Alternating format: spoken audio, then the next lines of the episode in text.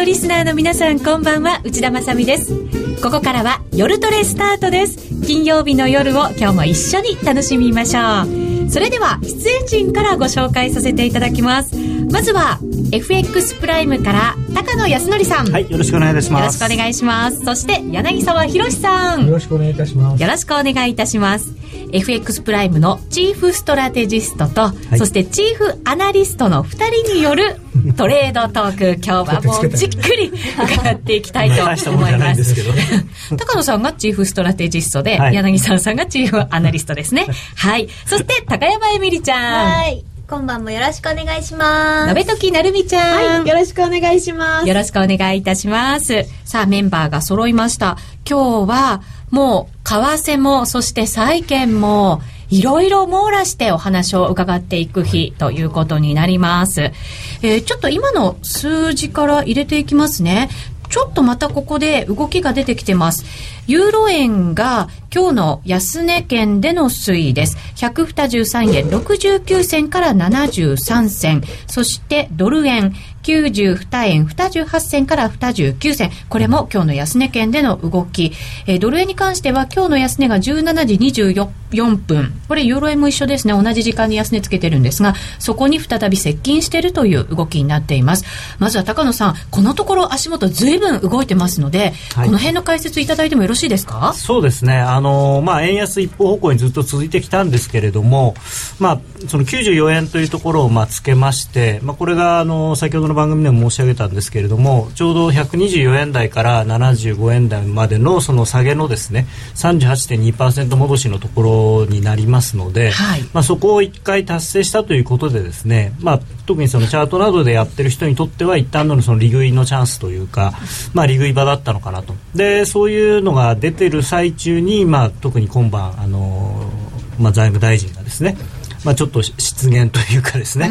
そういうようなことを言ってしまったので、まあえー、それがいいきっかけになってまた一段と下がっているということですね、うん、発言といえば柳沢さん昨日のドラギさんの発言はずいぶん聞きましたね、はい。はい、ドラギさんですね、まあ、去年の8月は、まあ、ユーロを守る方ですよね、まあ、ユーロを守るためだったら私は何でもするというふうに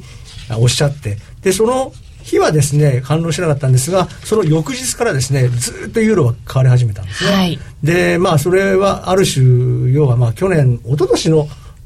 まあ一昨年も言ったんですね。金利の方であのーずっとその周辺国の金利が上がり続けたスペインとかイタリアの金利が上がり続けてたのを要はその、L、LTRO っていうんですけど、うんはい、そういうオペをしてですね、まあ、抑え込んだいうことがあったんですね。ええ、でそこからえ要要はユーロがあの崩壊する危機というのがかなり薄れたということで、まず最初のドラギマジックというのがそこであの言われ始めた、え、で去年の8月に今度はその何でもすると言ってスペインの国債とかイタリアの国債をまあえー条件付きではあるけれどもあの無期限、うん、無制限に買う可能性が買うことが ECB はできますという発言をして以来ですね、ユーロが崩壊する可能性が全く、まあ、ほぼゼロになったというふうにマーケットは考えて、まあ、2回目のドラギマジックというのがあったということなので、はい、ドラギさんの発言というのはやはりですね、マーケットがやっぱり相当こう、重きを置いているという部分があると思うんですね。そうですね。そこまではドラギマジックときましたが、ね、今回はドラギショックと言われるような、内容になってますよね。ただあの昨日の発言は中身見ると、えー、あの全然その本来売るような話ではないんですよね。はい、私もそう思ったんですよね。はい、あのあれなんですよ。もまあ言ってることはあの両面言っていて、その今言うのはその買われているのはユーロに対する信任が回復しているということだっていうことも言ってますし、うん、であのまあ名目レートも実行レートも長期的な平均に近いということで、決してそのユーロ高だとは言ってない。ただあのまあ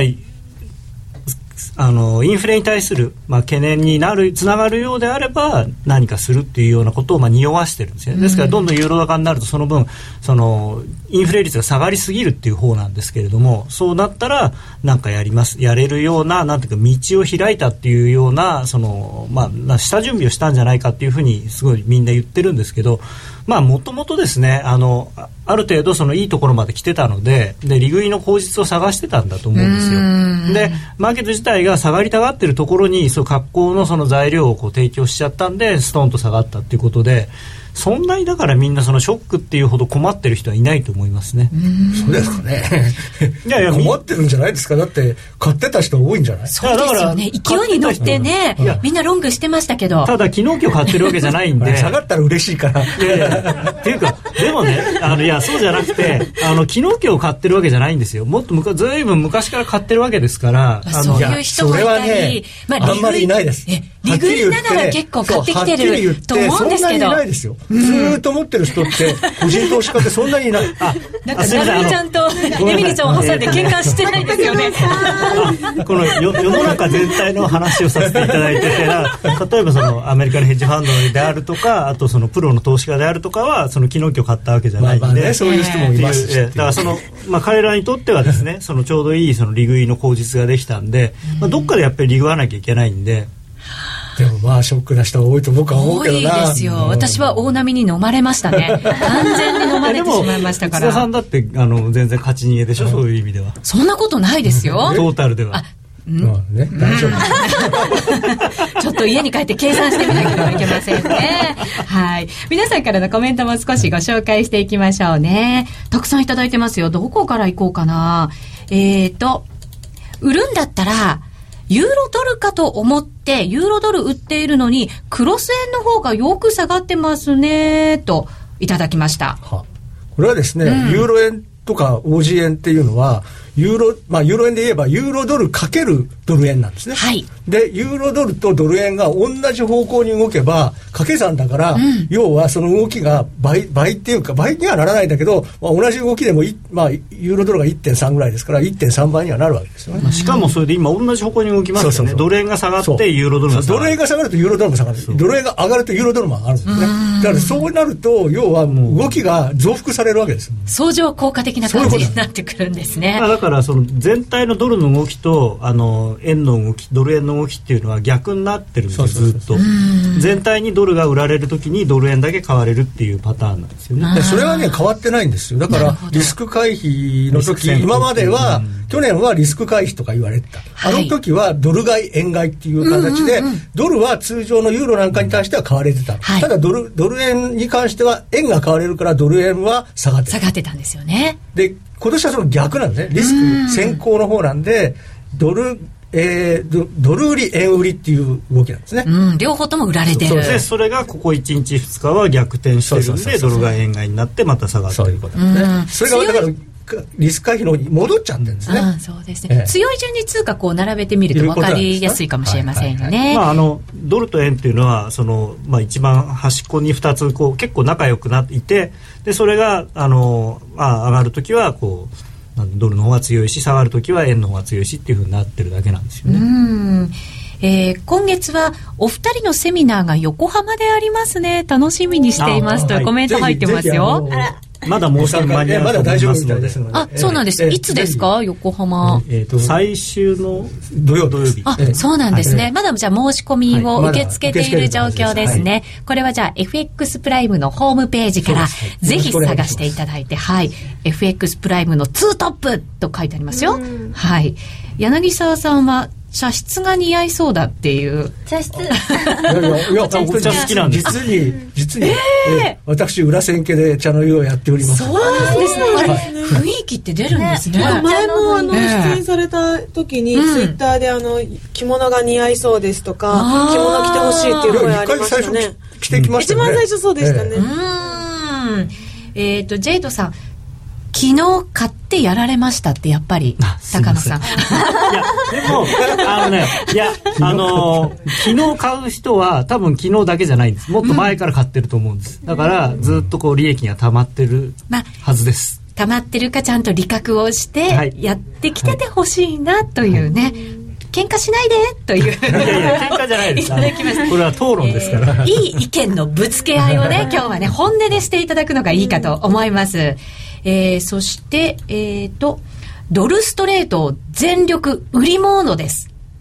なんでポンド上がってるんですか？高野さん。というふうにいただきました。今日ちょっと弱いんですけどね。えっと見てみますねえっ、と、ポンド、ドルの方が。あ昨日、あの、BOE のですね、うん、次期総裁になられる、現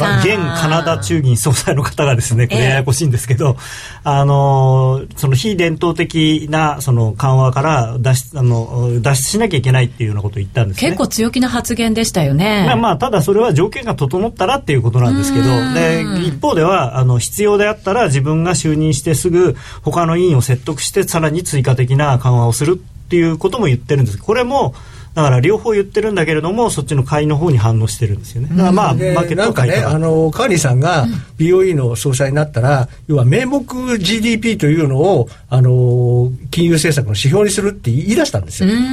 でそうなってくると今ってイギリスって GDP がマイナス成長なんで、はい、そういう状況で就任したら当然利下げというか量的緩和を強めなきゃいけない、はい、ただ昨日議会でそれを突っ込まれた時にすぐに始めるわけじゃないみたいなことを言ったんです、まあ、でただなんていうんですかその GDP の目標に対してはそんなに前のめりな印象じゃないんです昨日。だから今まではあの結構なんていうんですかまあ無責任な立場なんでいろいろ言ってましたけど あのまあ、だってカナダの中央銀行の総裁だったわけですから、ね、イギリスは人のことだったんです。今度は自分がいざまあえー、イギリスに帰化をしてイギリスの中央銀行の総裁になるっていう段になったらいやいやいやまあまあそこまでは言ってませんよみたいな感じであのまあそんなに過激なことは多分なさらないのかなと。立場が変われば。本当はですね今はどっちかというとユーロとポンドの関係が強くなったり弱くなったりすることで、はい、かなりあの影響が出ますから、えー、あのまあ弊社はユーロポンドというあの通貨ペア、取り扱ってますんでですね、はい、まあそれでトレードしなくてもそのチャートを見てですねあ、ポンドが強いユーロに対してポンドが強ければ他の通貨に対しても強くなりますので、はい、そういうのでちょっとご参考にしていただければと、うん、ユーロポンドって結構通貨ペアの中では重要な感じがするんですけどね私。もともとはですねまあ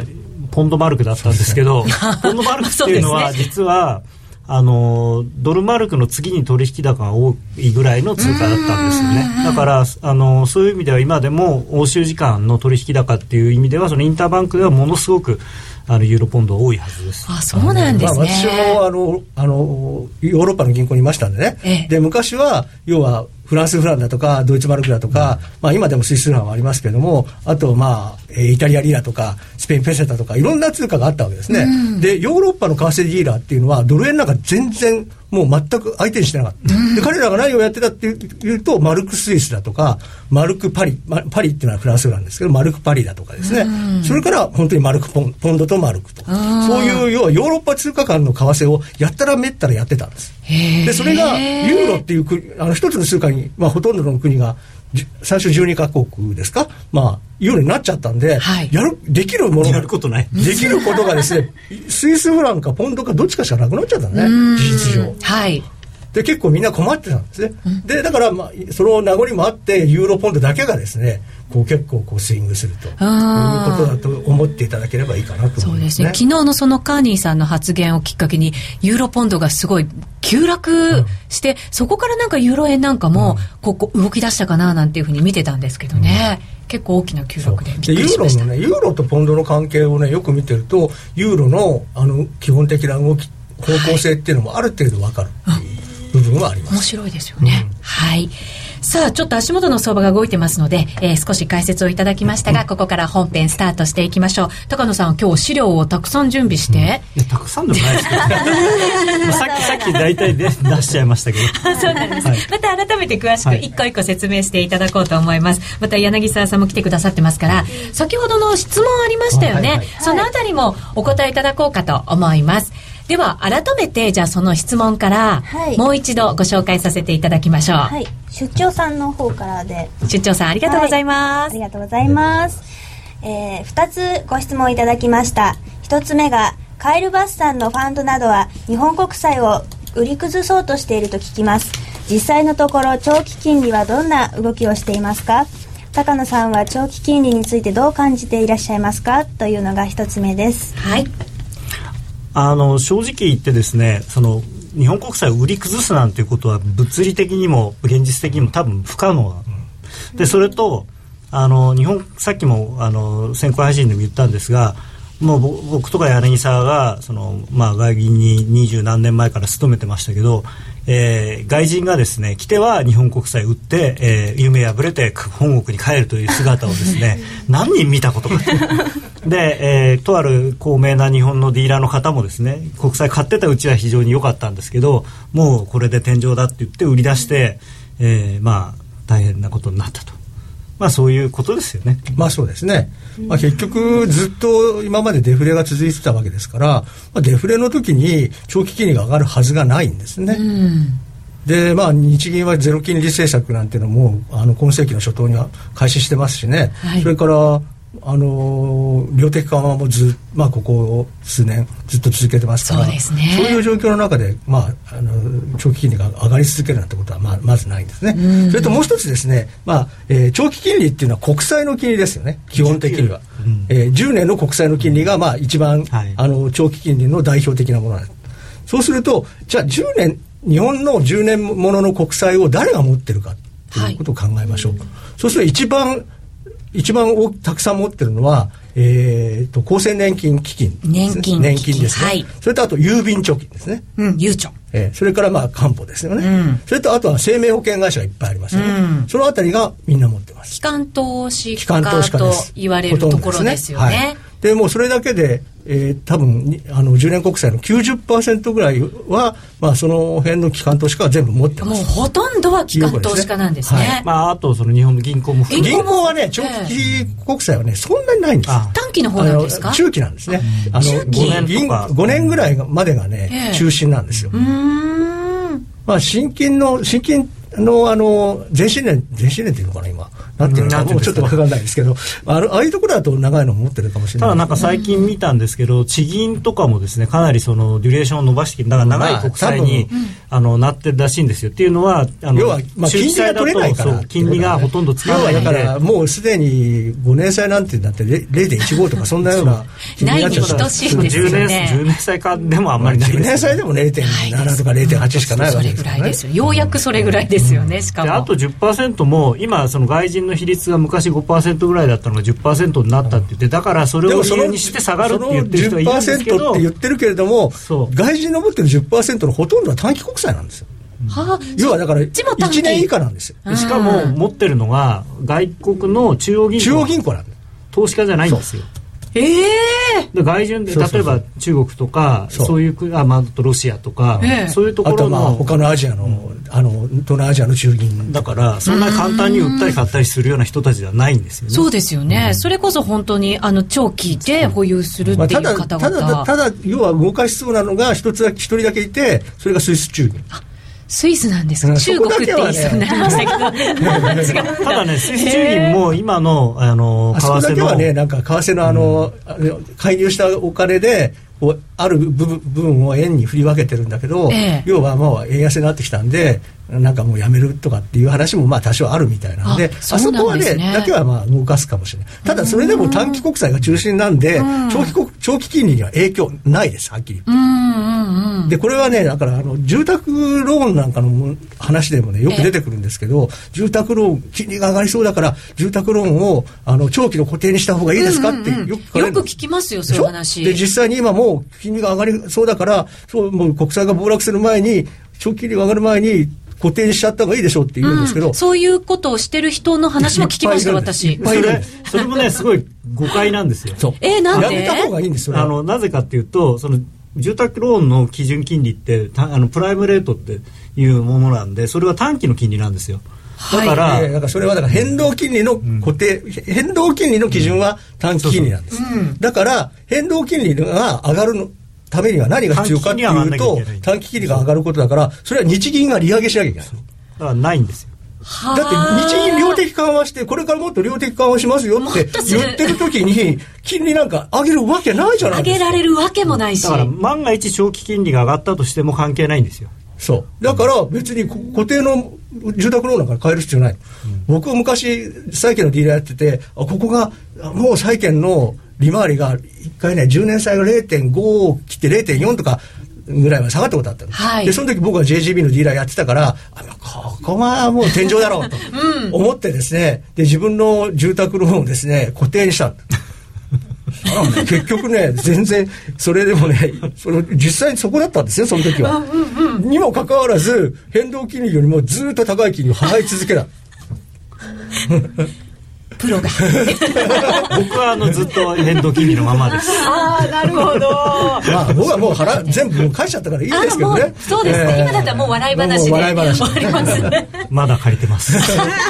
でもまだ変動金利ですかかららね要は変動金利をまあ日銀を信じるべきだと僕は思います。日銀は。日銀はそんないきなり、あの例えば今のゼロ金利を2%とか3%にはしないんで、徐々に上げてきますから、でもまずだってね2%のも物価目標を達成するためには何でもやるっていうわけですよ。そういう時にね金利なんか上げられるわけがないわけです。まあそうですね。足元そして多分まあ数年そう。くらいはうん。そういう状況なんです。数年持ちます？いや僕もっと長いと思いますよもっとですかね。結構ねでできついと思うんです。2%のインフレ目標自体が僕まずねあのよっぽど例えば1年に、あの消費税を3%上げるとかっていうことをしない限りは無理だと思います。向こう10年15年もちろんデフレからのスタートですからかなり大変は大変ですよね。2%とか言いながらゼロスタートじゃないですもんね。だってプラスにだっていまだになってないんですよ。いやというかそもそもバブルの頃だって日本の物価上昇率って2%いったことなんてめったにないんですよ、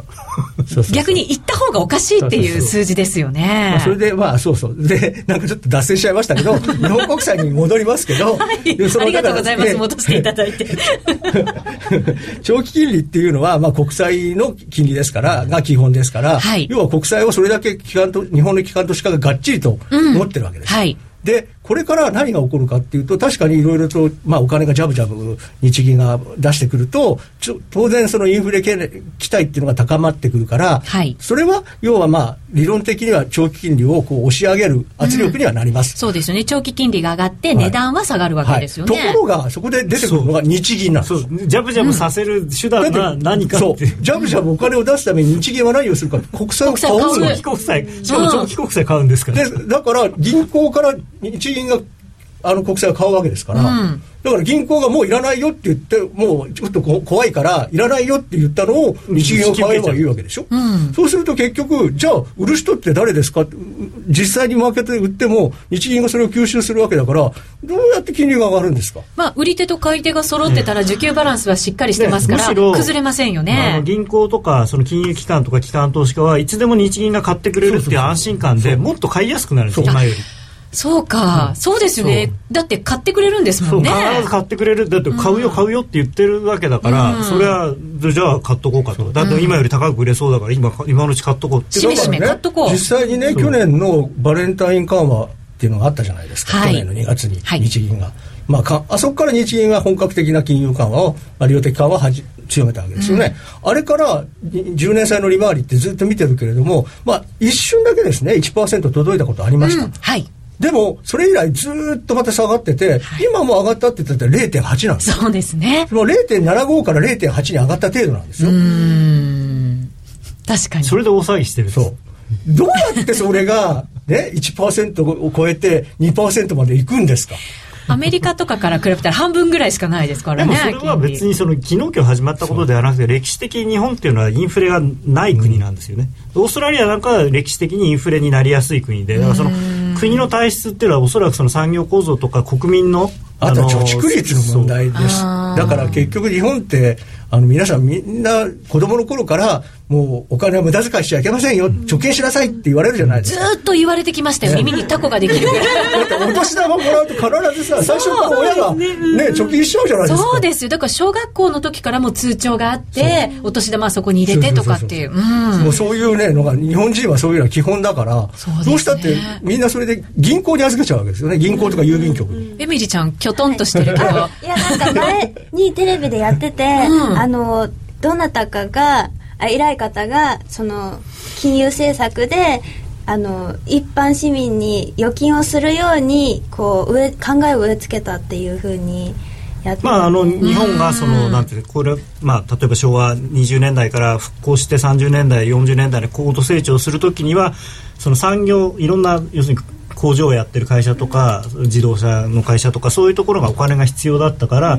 その個人の人が銀行に預けてそのお金をその会社が借りて使うっていうそういうようなお金の流れを作ってもうちょっと本当は古くて、あの戦戦時中の話なんね。戦時中の話にあの時代にですね、戦時中に武器を買うためにお金が必要だから、要はそのお金を集めなきゃいけないっていうんで、あの当時の大蔵省があの日銀とととか市中銀行と結託して、ええ、あのあのもっとみんな貯蓄しましょうみたいな。貯蓄キャンペーンして、はい、それがそれはお国のためになりますよっていう、国のために使われているお金。そういうことまあまあただほら。そこからスタートしてるねもともとほら日本は農耕民族じゃないですか基本的に、はい、だからやっぱり農耕民族はねそう最低限のつまし。いお金お米を貯めなきゃいけない。うんはい。確かにそうですね。アリとキリギリスだったらアリの方ですよね。アメリカなんかはね、逆ですか。らね住宅の評価額が上がるとその今以上に借金をしてそれで車買うとかっていうのを普通にやってますからね、えー、一つ国債にしかお金がいかない弊害はありますか？というやっぱり国債にお金はどんどん回ってきますよね、ねそれはね、弊害っていうか、ええ、あの仕方なくそこに行ってるっていう部分があるんですね。他に行き場所がないんですよね。要は企業が全くお金を借りなくなってます。え、うん、設備投資しないから。うんで、そういう部分が非常に大きいんですね。うん、ですから、企業がもうちょっと、その、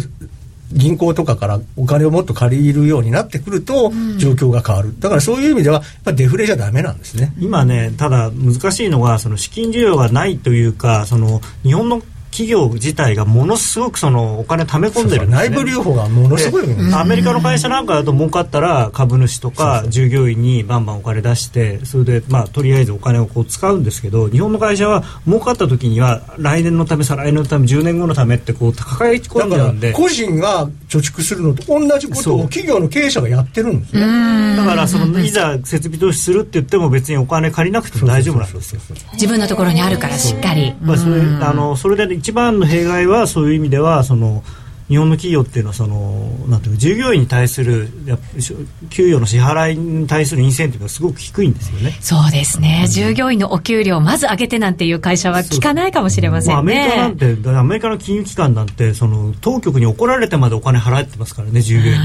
に。しかもその法外なお金を。うん、それやっぱりデフレから脱却するためにはそういうところからこう動いていかないといけないんじゃないですか、まあ、一応そういうこともあって安倍首相はその給与を上げた会社に対しては税金負けるよみたいな話はしてるんですけれどもね、はい、まあ、あとはだから労働法とかをですね、まあ、もうちょっと整備し直してですね、はい、あの要はサービス残業みたいなのがやっぱり非常に多いんですね日本の社会はまだまだあるでしょうね。だからそれをまあ、本当に禁止するみたいな感じにですね、できればその分は実質あの、まあ、サラリーが増えるわけですよね。そうやって従業員の給料っていうか所得が増えるような政策にまでいければですね、まあ、本当にある意味デフレ脱却というのは本格的な経済成長に結びつく可能性が出てくるとしかもいい形でインフレになっていくわけですよね、うん、ちゃんとしたこう需給があって。あのななんですかその金融でそのお金ジャブジャブにしてインフレにするっていうのは決していいインフレじゃないんですよね。それはあのあとそれでプラス円安じゃないですか。それで輸入物価が上がってとかっていうのはあの全くいいインフレで本当のインフレっていうのは買いたい人が多くて値段が上がるっていうのがいいインフレなんですけど、はい、今そうじゃなくてまあ買い今別に買いたくはないんだけど来年になって消費税上がっちゃうから今しょうがないから買うみたいなそういう形なので、はい、あんまりあのいいやり方じゃないですよね。うん、そうですね。さあ盛り上がっていますが、今の質問結論が出ましたかね？大丈夫でしょうかね？そう簡単には崩れないということで。ですね、はい。はい。ここで一旦 CM を挟みまして、まだまだお話いただきます。名機と呼ばれるあのロングセラーラジオ、ソニーの EX5 が装いも新たに再登場。高級感あふれる大型ボディに大音量スピーカーを搭載。AM、FM も受信可能です。卓上型ラジオ EX5 Mark II。AC アダプター付きで税込み1万8000円。お申し込みお問い合わせは03-3583-8300 3583-8300ラジオ日経事業部まで気になるレースが今すぐ聞けるラジオ日経のレース実況をナビダイヤルでお届けします。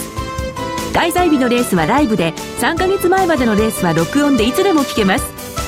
電話番号は0570-008460 0570-008460 0570を走ろうと覚えてください。情報料無料かかるのは通話料のみ。ガイダンスに従ってご利用ください。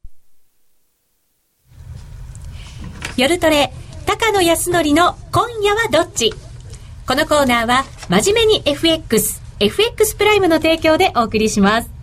ここからは FX 取引を真面目に、そしてもっと楽しむためのコーナーです。高野さんよろしくお願いいたします。さあ、先ほど現在の足元の相場解説をいただきましたけれども、この円高局面ですまあ、はい、円安一服って言っていいのかもしれませんけれども、ね、どこまで続くのかな、はい、どれだけの幅であるのかなってやっぱり皆さん気にしてると思うんですよね。はい、まあ、ドル円でいうと91円ぐらいまであってもいいのかなと思います。ドル円で91円ですか、はい、ただなんかちょっとあれですね黒線今あのどの通貨売ろうかなと思って見てるんですけど、ポン OG 円なんかは結構もういいとこまで来ちゃってるような気もします、ね、OG 円やっぱり黒線の中ではちょっと重い動きがありましたしね、うん、あのヘッドショルダーになってるんですけど、うん、もうすでにその目標値ぐらいまでいっちゃってるんですよね。あそうですか、うん、ただなんか行き過ぎる相場のような気もしますから、ね、もしかしたら、まあ、売るんだったらユーロ円が一番素直でいいのかなと、うん。はい、崩れてる感じはありますよね、はい、完全にあの切れてきてるんで、うん、そのユーロに関しては来週そして再来週にかけては結構イベントが続くんですよね。あのなんかもう政治イベントが多くてまあもともとこのすごくこの発言に敏感に動いてるのでここ数か月、えーまあ、そういう意味ではあの要注意なんだと思うんですけれども、昨日のそのまあ、ドラギさんのその真意はどこにあるかは別にしてやはりあの発言でその、まあ、もしこれ以上ユーロが上がるようであれば、まあ、特に1.4以上になるんであれば利下げをするんじゃないかっていう思惑になってますので、うん、そうなるともうあの早めにリグオーとあるいはそのロング手放そうっていう動きが、まあ、そのなんですかねこう逆回転が起きちゃってる感じですよね、うん、そうですね。柳沢さんもこのユーロのイベントって結構注目されてますよね、はい、そうですねまあ結局まあ今まではですねまあ勢いではずっと上がってきたというまあ、部分は相当あると思うんですね。はい、で要は、まあ、一番要はアベノミクスと言われてますが日本の日銀の金融緩和まあ、インフレ目標2%というものを掲げてですね、もっともっと金融緩和しますよっていうので、まあ、日本の期待インフレ率だけは高まっているわけですよね。はいただ期待インフレ率は高まってるけどさっきから高野さんが言ってるようにあの実際に本当に上がるのかなっていうことをよくよく考えてみると、上がるのかなというか上げられるのかなという方向にだんだんだんだん皆さんの目が移りつつある状況になってきたんです、ね、ちょっと懐疑的な感じです結構ねあの息切れっていうかまあそのバーンとこうなんていうか旗のろし上げたのはいいんですけどで次がつ続いてこないっていうかね、うん、でいよいよここから本当に何かをやらないとダメになってくるのでその一挙手一投足っていうかまあ来週の日銀なんか何もないでしょう。し来月も何もないんですけど、うん、その次の4月の会合からもう本当に具体的に何が出てくるのかっていうのをみんな見てますから、ね、人事がまずねいつ決まるかっていうのも皆さん注目しているところでしょうけれども。だからまあ要はね、うん、勢いでこう来たけれどもいよいよだからそういう部分にみんなの目がいってきた、はい、で足元を見たら昨日 ECB があって、うん、で実際に昨日から昨日今日は、えー、EU 首脳会議っていうのもやってます。で来週は月曜日にユーロ圏の財務省会合っていうのがあります、うん、で火曜日には EU 財務省理事会っていうのがあります。続きますよね。木が日銀の決定会合で、はい、えー、金土が G20 なんですね、はい、そうです。そうなってくると結局もうそんな政治日程がバーッとあるときにあの経済的なその指標とかそういうことでですね、マーケット動けない状況になってる、うん、で高いところに来てるときにそういう状況にはい時期に入ってきちゃったらみんな一旦ちょっとリグっとこうかなとか手放そうかなとか。やめとこうかなって、えー、調整が入りやすい時期にちょうど来てたんですね。でそれで、まあ、ドラギさん、まあ、多分僕はドラギさんは昨日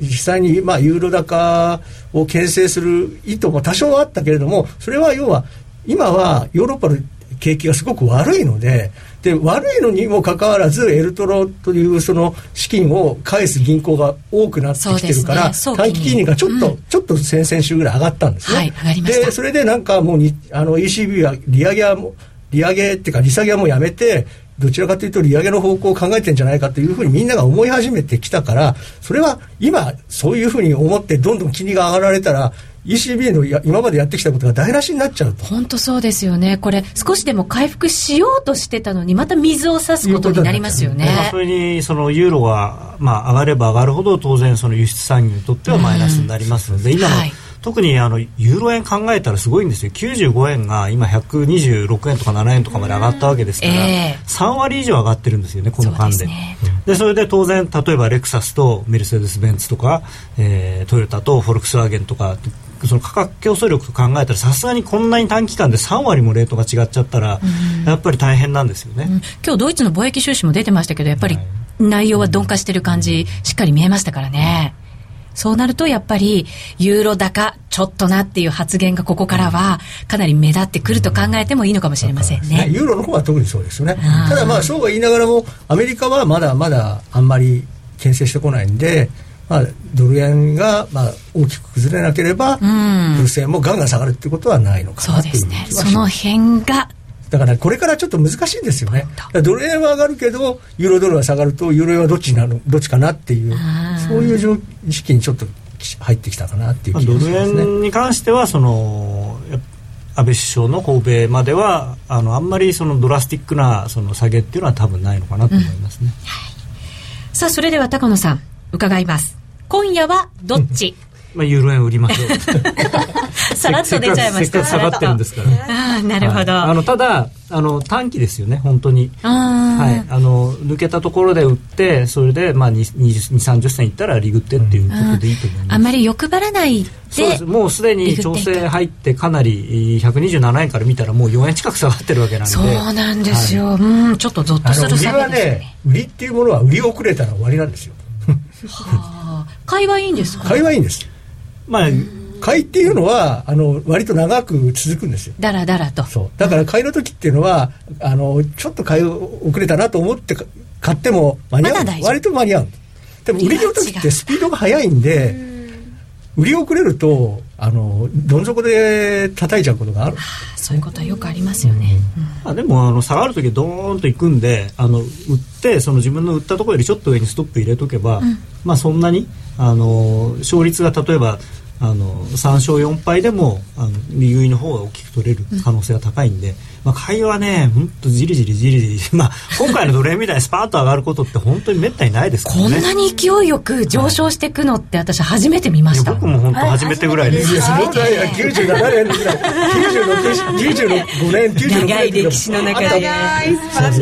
ちょっとさばやんだんですね。なんかまるで若 若者のこと最近かのように。上がった時のことを覚えてないだけです。下げる方が早いですからね、うん、はい、えー、ぜひひ皆さん欲張らずに利食いはしっかりというアドバイスいただきました来週もお楽しみに高野康則の今夜はどっち？このコーナーは真面目に FX、FX プライムの提供でお送りしました。スプレッドは狭い方がいいけれど、それだけで勝てていますか？必要なのは投資力。FX プライムなら質の高いマーケット情報やセミナーが盛りだくさん。さらにいろいろな取引ツールも無料でご提供。しかも FX プライムは約定力100%でスリッページもなしなので実質スプレッドは見た目以上に低水準。だから FX を取引するならお客様の FX 力が着実に身につく真面目に FX、FX プライムで FX プライム株式会社は関東財務局長金賞第259号の金融商品取引業者です。FX プライムで取り扱う商品は価格の変動などにより投資額以上の損失が発生することがあります。投資開始にあたっては、契約締結前交付書面を熟読、ご理解いただいた上で、ご自身の判断にてお願いいたします。詳しくは、契約締結前交付書面などをお読みください。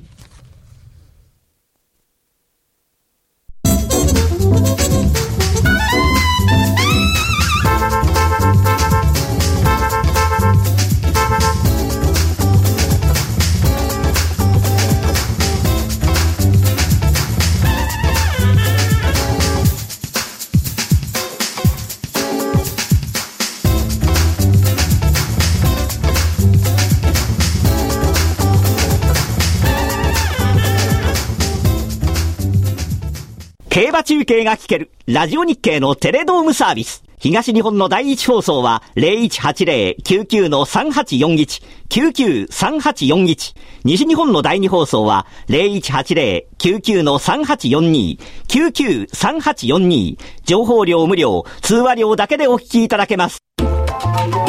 ジオ日経ラジオ日経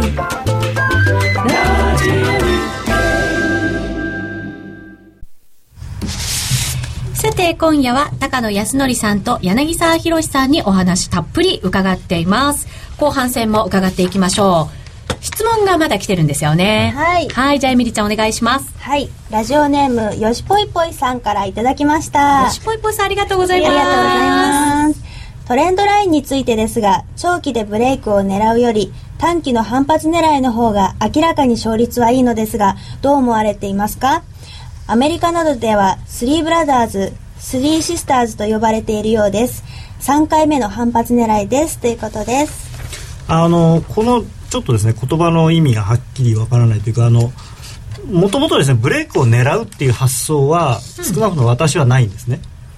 あのトレンドラインっていうか、まあ、トレンド、あのこれテクニカル分析の本当の基基礎なんですけれどもトレンドは継続するっていうのが大前提なんですはい。だから、えートレ右上がりの例えばトレンドラインがあるんであればトレンドライン近くまで来たところで押し目買いをするっていうのがあの大前提というか、まあ、それは、えー基本なんですね、うん。でもしそれがブレイクをした時は逆に売るっていうことなんですよ。だから、そのブレイクを狙って上から売るとかじゃなくてブレイクしたら売る。あくまでもぶししたらなんです。した後なんです売るのは。だからそのブレイクするまでは買って買って買ってなんですよね。だからそのまあもちろんそのブレイクする時よりもそれは反発する方が多いんですよ。当然あの、はい。トトレンドは継続するっていうのが大前提なわけですから、うん。うんだからちょっとこの言葉の意味はあれなんですけど、はい。で多分本当にトレンドラインでそういうサポートラインがまあバーッとこう綺麗に右肩上がりのサポートラインがある時にですねちょっとそのサポートラインに近づいてきた時にあそこ抜けそうだから売って売っとけってやって売る売るじゃないですか、はい。でままず勝てることないと思うな、だから本当にそれはね邪邪道なんですやり方として。やっぱり抜僕らもあのかかつて何度もやったことあるけど 大体負けてましたね。そうかそうか。うん。抜け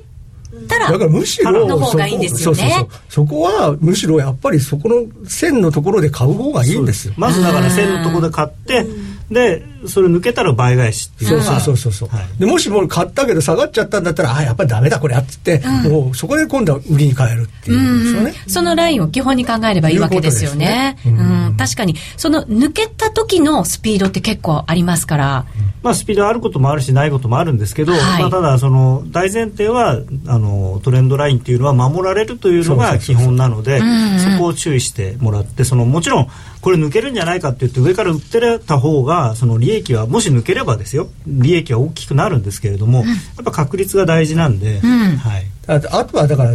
そのトレンドラインじゃなくてこの間最近の相場なんか見てると要はこうドル円なんかこう例えば92円台に乗っかった、でも92円台のにに20銭ぐらいまで上がるけどそこからまた下がるっていうのが3回ぐらい繰り返しすることあるじゃないですか。はい。でそれが4回目ぐらいにバーンと上抜けることがあったら、そこはもうダメ絶対ついていかなきゃいけない。それもだ結局トレンドラインなんですよね。こう水水平のトレンドラインっていうのもあるのでそうそうそうはい。はいでだからでもそれは要は上昇トレンドに乗ってるわけだから、はい。だから勝てる可能性確率は高いわけですよね。だからそういう意味ではある意味確率みたいな話なんで、だからもう高値を超えたら買いましょう。安値を切ったら売りましょうっていうのはやっぱり基本なんだと思う。そうですね。あの、揉み合ってる時期って、ポジションを持ってると一番ストレスなんですよね。なんかこう、うんね。なので、だから、高値抜けての方が安心して、なんかポジション持てる感じが差しに入れとけばいいので、まあ、騙しもあるんですけど、まあねうんでも、もちろんありますでも、あの、騙されてなんぼなんですよ、人生も。大きい人生も。確かにそうですよ。なんか深い。いやいやいや 深いこと言われましたね。内田さんに騙されてね。あの騙してないじゃないですか。まずいですね。何かがまずいみたい。枕を濡らした男性が何人いるかと。言ってるんですか面白い。面白い。面白いよね。笑っちゃうよね。二人はそんなことしちゃダメだ。はい、変な汗をかいてくるのはなぜでしょうか泣かせられる女になるように頑張りますはい、えー今日はじゃあ質問。はい、えー、2つ続けてはい。ご披露させていただきましたけれども。はい。高野さん資料をご用意いただいているということなので、あはい。ここでじゃあちょっとその説明をいただきましょうか。ちなみにどんな？どの資料ですかね、うん。何を一番話したいですか？また難しいこと言いますね。まあこれさっきのあの金利の話はまあちょっとともかくとしてそうですね。このドル円のチャート。これがいいですね。これを見ていただきたいんですが、はい。えーっとまあ、94円で一旦その達成感が出てるん出たんじゃないかっていうような話をさっきから、えー前の番組でも言ってたんですけれども、はい。まあ、これもうみんな多分世界中のトレーダーが見てるチャートなんですけれど、うんあのーまあ、2007年の124円の10銭台の高値。そして、えー、一昨年の75円台の安値、まあ、これのお戻し38.2%の戻しが、まあ、このチャートだと93円の962になってますけれども、まあ、94円絡みのところなんですね。うん。なので、えーそこを一回つけたっていうことで、まあ、利食いが出やすい状況に今はなってると思います、まあ、もちろんこれでこれ終わるかどうかは分からないですし、はい。ただ逆に今度これを抜けるとですねいよいよその99円とか100円っていうのが見えてきますねっていう話でもあるんですね、うん。ここ正念場ですねじゃあね。うんまあ。本当にうまくできてると思いませんだから。そう。本当に120まあ大体125円で下が75円で、そうするとちょうど真ん中は100円なんですね。よくできてる本当によくできてるように僕は見える。気持ち悪い。いやでももともとあのチャートってあの何にも知らないで見たら本当にこれ後から書いたんじゃないかっていうような動き方になるんですよ。くあるんですよね。本当そうですよね、あとねユーロドルも見てもらいたいんですが、はい。えーこれですね。ユーロドルもこれはあの一目金衡でいう N 値計算っていうやつなんですけれども、うん。はい。あの7月の安値から9月の高値まで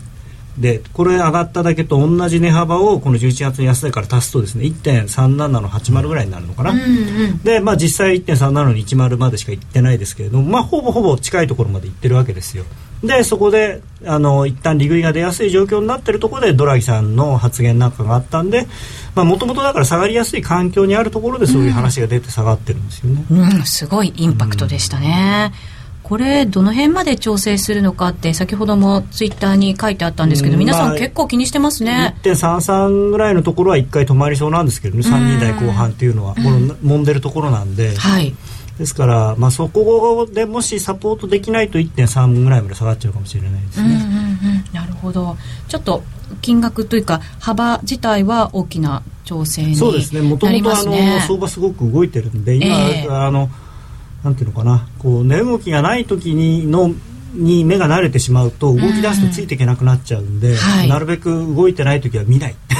ああ、そうですね。動くもんだと思って本来為替って結構このぐらいの1日100ポイント200ポイントぐらいは動き動くものなので、ユーロドルなんだから動くつもりで見てればまあついていけるのかなと。うーん。えーと、皆さんからのコメントもご紹介していきましょうね。高野さんのさっきのあの発言で悪女ウッチとか書かれてますよ。いやいやいやそれだけ素敵だっていうことですよそうですか。ありがとうございます。さらっとまたドル円は冷やしの転換性が意識されて下げ止まっているんでしょうねというコメントをいただいています。えーとそして冷やしの終値で確認。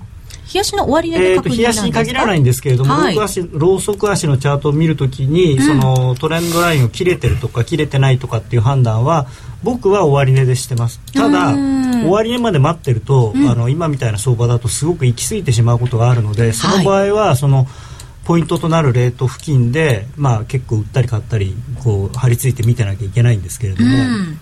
まあ、その辺はあの面倒くさいと思わずにですね、あのお金のためですから頑張ってくださいそうですね。はい。えー今日の麻生さんの発言が結構あの取り沙汰されましたけれども発言云々は適当に材料を拾ってきただけのような気がするというコメントもありますもねともとその下がりやすい状況の中でっていう、まあ、あの彼のその本当に喋った言葉をちょっと聞いてないんであれですけれども報道のされ方としてはですねかなりセンセーショナルな報道の仕方をされましたので、まあ、実際そこからマーケット走りましたし、はい、ドル円とユーロは5月以降離れますって書いてあるんですけどこれはどういう意味でしょうね？どういう意味でしょうか？ん。5月。なんでしょう、ね、なんでしょうね？何かのポイントが5月なんでしょうかね？えー答えが出ませんでした。失礼いたしました。まあ、ただ結構そのなんていうんですかねこうまあ、リスクオンリスクオフっていう軸じゃなくてもですねその世界の通貨大きな大きなくくりで言うと円とドルっていうのは同じくくりなんですよね。まあ日米同盟です。同じ経済圏っていう見方をやはり 海外の人はしてるわけですよ。はい。なのでドルが上がるときは円も上がる、ドルが下がるときは円も下がるっていうふうにはなりやすいですよね。やっぱりヨーロあとやっぱ5月っていうとアメリカの株なんでしょうね、要はセルメイアンドゴーアウェイっていう後技がありますそうですね。どうしてもアメリカの株って5月になると大体まあみんな売りたくなるんですね。でまあそれ売ってですねそのお金を使って夏休みに行っちゃおうという、うん遊びに行っちゃおうという話なんで、まあ、だからまあ5月というのはですね、まあ、アメリカの株式市場で要注意の月なんですよ。ね、要注意な月、まあ、あの今後、例えば史上最高値更新なんて言ってまたうわーっと買って、まあ、今2月ですから2月、3月上がって4月でちょっと停滞して5月に下がるなんていうのはまあありがちなうん。去年もね。年も確か4月ぐらいから5月にかけてが高値でその後6月7月にガーッと下がっただからドル円に関しても去年はだから、あのーバレンタイン緩和で4月ぐらいまでわーっと上がっていったけども、そこからはまた下がったんですよね。はい今年もあれなんですよねバレンタインに日銀決定会があるんですよね。毎年あるんだね。でも何にも。まあ今年今年のバレンタインはちょっともうねギリチョコしかないかもしれない。うん。ギリチョコもないかもしれないうまいこと言いますね。いや僕去年ねギリチョコもないかもしれない。ギリチョコあのあんまりは反応しなかったんで最初、えバレンタイン緩和の時に。なんだギリチョコだねって書いちゃったんですよ。だ。から本命だったんですよそしたら、ギリチョコじゃなかったんですよ。あーだからあのパッケージがいかにもギリチョコっぽかったんだけど中開けたらおおすごいこんなやつだったんだみたいな手作りだったんですよ。熱い愛がそこにはこもってたわけなんですね。白川さんの愛だったんですよ。ね、白川さんも3月19日に辞任されるということですけれども次はじゃあ誰がなったらいいんだろうっていうやっぱり議論がいろんなところから出てきてますけどね。今ここで名前上がってるような人じゃない方がいいんですよね。なんか本当だと報道された人は、ん。あの就任させないみたいな流れって結構あるっていうのは聞いたことがあるんですけど。いやーでもやっぱり多分普通に武藤さんとか岩田さんとかそういうありがちな人にもうなるのか武藤さんな。とか岩田さんかどっちかしかいないんじゃないかと思うんですよね。だからいろんな人の名前が上がりすぎちゃって。で麻生さんがこの間はっきり学者はダメっておっしゃったんで。うん。でまあ多分それっていうのは、まあ、財務財務大臣だから財務省のね OB にまあささせ結局させたいだから某ねあのそうですね。元々あのお大臣をなさってた方なんかが来るとやっぱり嫌だっていうねあの某慶応大学の教授をなさってる ね慶応大学の T 氏方はい。T 中さん。とかに対して やっぱりとかあと愛藤さんとかねその T 大学の。その辺の人たちに対するその予防線。やっぱりそのまあでもはっきり言ってるじゃないですか。その組織を率いたことのない人はダメだと。組織運営力がないとやっぱり難しい、日銀総裁ってやっぱりそう簡単な商売じゃないですよね、まああのそうですね。官僚組織ですからね日銀っていうのは。日銀っていうのはもうだって役所よりも役所っぽいという感覚が僕なんか昔の日銀を知ってるから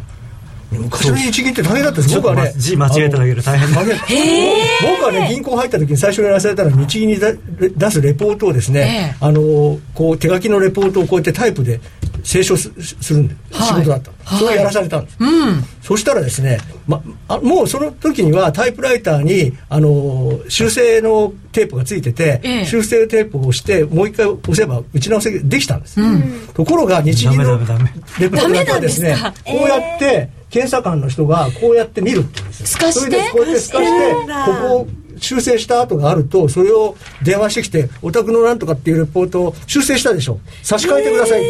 言われたの、なんでそんなそこまでやるんですかいやいや日銀だったんです失礼そんな質いや、だから昔は日銀は法王庁と言われてたんだ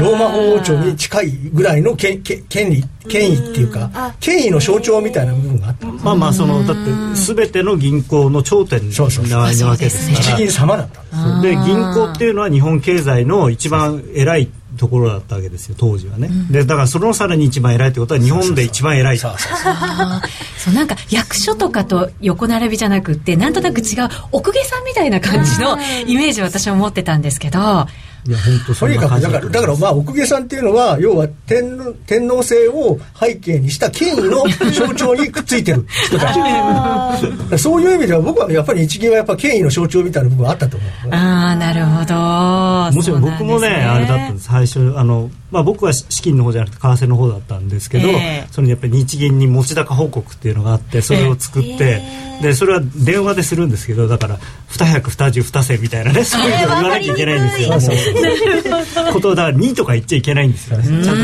日銀言葉が。そうか。ふたふたふたふたふたそうなんですね。はい。日銀上場してるのに点々点というねまあまあでもあの 筆頭株主財務まあでも本当に90年代から、ええ。まあ、日銀法が改正されたりとかしてですね、まあ、随分日銀さんは、うんあの優しくなりました。そうなんですね。今はもうこれはないです。まあ逆に今はもう、まあ紙じゃないでしょあの、まあ、いやてか今も出すレポートは全部ワープロでワープロっていうかあの PC で作ってるから修正しな修正できるんですよねもうね。印刷する前に修正してますからね、盛り上がってはおりますけれども この模様はまた延長戦でお楽しみいただくことにいたしましてここで一つお知らせです。えー3月8日金曜日、あはいぜひ。何の日か高野さん分かってますよね？今ぜひっておっしゃいましたけど、はいもうひな祭り。ええ8日です。はい。3月8日金曜日といえば雇用統計発表の日です。はい。この雇用統計の日にはもうすっかり定番イベントになったと言っても過言ではない。第9回雇用統計ナイト in 東京の開催が決定いたしました。今回さらに豪華なんですよ。えー我らが夜トレ。